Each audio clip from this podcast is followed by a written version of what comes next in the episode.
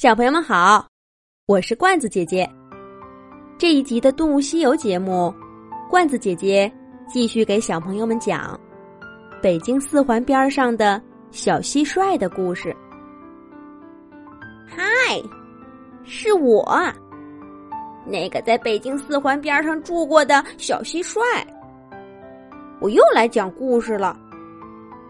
我钻进朵朵爸爸的书包里，坐着飞机。来到了一个叫酒泉的地方，我从一个窄窄的小缝里钻进了一个奇怪的房间。那道小缝在我身后紧紧的关上，再也打不开了。我瞪着眼睛，认真的打量起这房子来。这里跟朵朵家一点儿都不一样，到处都是白色的。凉冰冰的板子和柱子，还有一些大管子，从屋顶上爬过。屋子的四周没有窗户，正前方是一块巨大的屏幕，屏幕下面有一堆奇奇怪怪的按钮。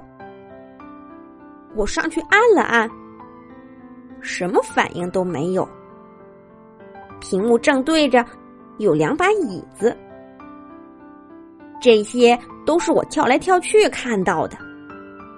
一开始我还小心翼翼的走着，可后来我发现这里一个人都没有，一个都没有，安静的我都能听到自己爪爪踩在地上的声音。于是我就大着胆子跳了起来。我们蟋蟀要是跳起来，整个屋子都不够我玩的。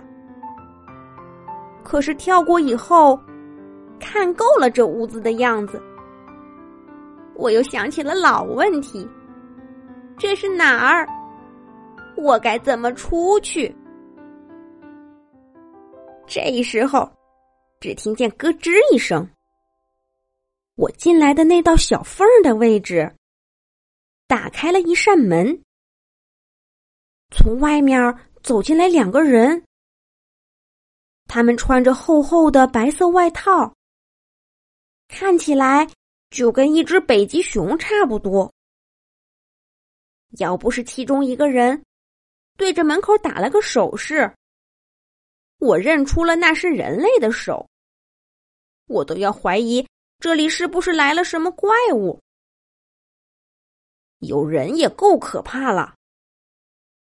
我赶紧在一块大铁板后面躲起来。只见这两个人晃晃悠悠的走到屏幕前面的座位上坐下来，在那堆奇奇怪怪的按钮上按了几下。只听见“滴”的一声，屏幕一亮，上面出现了各种线条图案。和我不认识的字母。左边那个人不知道说了一句什么，整个屋子忽然晃晃悠悠的震动起来。天哪，这比坐飞机可怕多了！我感觉整个世界在我眼前旋转，我我我我抱不住这铁板了！哎呦，我撞到一个柱子上！哎呦，我又摔倒在地板上。我紧紧的贴着地板，一动不动。我的触角都快打成结了。那两个人也晃得不轻，不过他们穿着厚厚的衣服，又坐在椅子上，没我这么狼狈。这间奇怪的屋子，不知道这样晃了多久，终于慢慢的安稳下来。可是我觉得，我的身体越来越轻，不知不觉竟然飘起来了。我动动爪爪，使劲往下压压自己的身体，却怎么都压不下去。这感觉真是太奇妙了，一点力气都不用出，就能在空中飘来飘去的。这不算什么。还有更奇怪的，屋子里的那两个人也像我一样在空中飘着。天哪，他们那么大的个头，怎么能这么飘着呢？不行，我得离他们远点儿。他们要是不小心掉下来，砸着我可不好玩。呜，那个人也看见我了，他想伸手过来抓住我，我得赶紧躲开。可是我有点控制不住自己的身体。不过很快我就发现，是我多虑了。他也有点控制不住自己的方向。就这样，我躲不开他，他也抓不住我。我们在空中飘着飘着，最终都放弃了。我在这间奇怪的屋子里飘啊飘啊，飘在软乎乎的空气中，就像回到了，回到了。算了，在我短暂的蟋蟀声中，实在想不到还有这样的时刻了。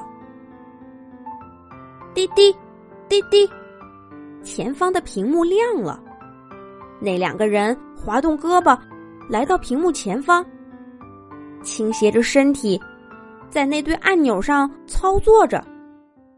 屏幕上出现一个头像。叽里呱啦的说了一堆话。什么？你们已经到达外太空，请汇报身体状况。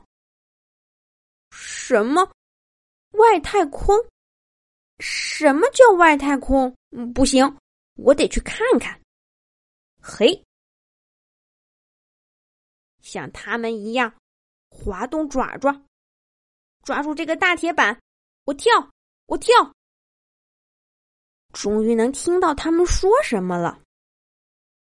大屏幕上出现了一个大大的蓝色圆球。他们说那是地球。朵朵家的房子、四环路，还有我的小森林，全在地球上。在地球的顶端，有一个小小的黑点儿。它就是我现在所在的。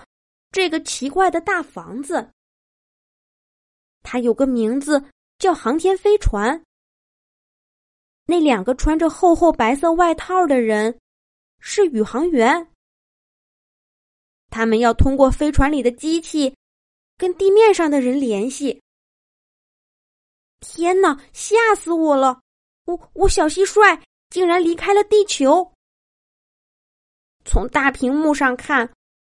地球是那么小，我曾经以为是森林的那片草丛，应该根本就看不见的。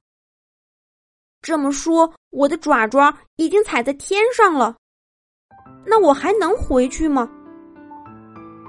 自从被朵朵抓住带回家，我就一直想回到我的小森林，可谁知道？折腾来折腾去，竟然越走越远，见到的世界也越来越大。唉，从屏幕的图像上看，航天飞船越飞越远了。他们还会回去吗？会不会就留在这个什么外太空里了？我想着心事，竟然没注意到有一个宇航员。忽然回头了，我吓得触角都快掉了。这里也没地方躲呀。还好，他只是想按一下背后的按钮，并没注意到我。